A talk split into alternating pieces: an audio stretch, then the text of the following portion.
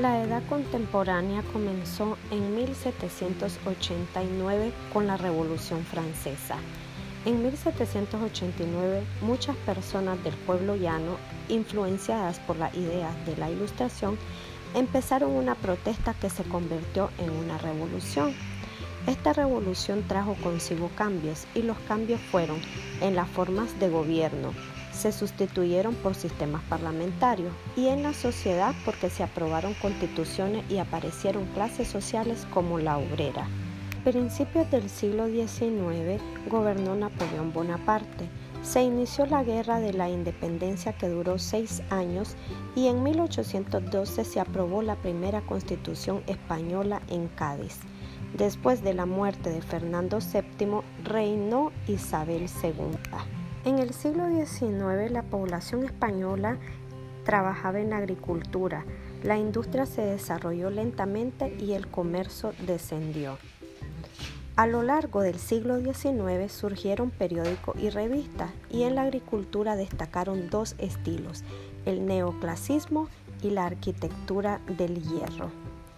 Para el siglo XX, España no participó en ninguna de las dos guerras. Alfonso XIII tuvo dificultades para resolver problemas económicos y sociales. En 1931 se proclamó la Segunda República y en 1936 se produjo la Guerra Civil.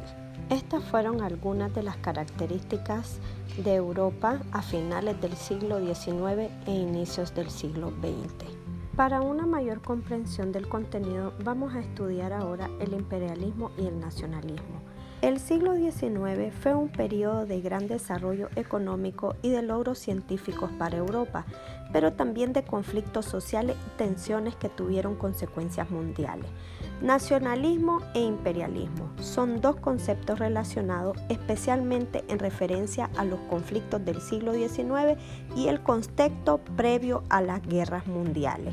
El imperialismo suele ser una consecuencia del nacionalismo y su principal característica es la ocupación, dominación y explotación de la mayor cantidad de territorios y recursos económicos disponibles en el planeta para así alcanzar el rol de potencia líder. La ocupación territorial orientada específicamente a la explotación intensiva de recursos naturales y de mano de obra local era estratégica para las ambiciones imperialistas del siglo XIX. Las naciones europeas consideraban imprescindible romper, aunque fuera por la fuerza, las barreras de protección económica de sus competidores, pero especialmente de los pueblos que se resistían a abrir su frontera. Este fue el caso de China y Japón, que optaron por modernizarse a la fuerza para resistir la presión extranjera.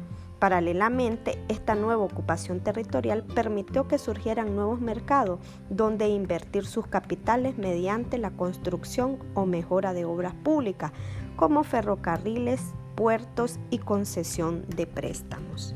Consecuencias del imperialismo. Algunas de las consecuencias son imposición de una cultura sobre otra, muchas veces apoyadas por teorías racistas. Otra consecuencia son las fronteras artificiales que forzaban la unión de grupos tribales y etnios diferentes, originando conflictos que aún tienen repercusiones, por ejemplo, en África.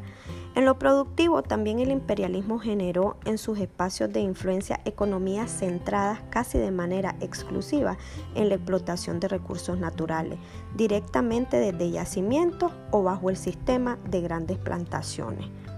El imperialismo se enfrentó con varios tipos de resistencia. Muchas tribus de África se rebelaron en contra de sus colonizadores.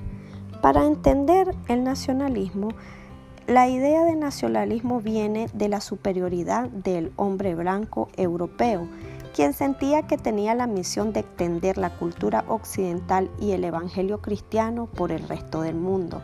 A esto se le suma la existencia de teorías racistas y postulados que subestiman las capacidades físicas e intelectuales de los habitantes originarios de los territorios ocupados especialmente en África.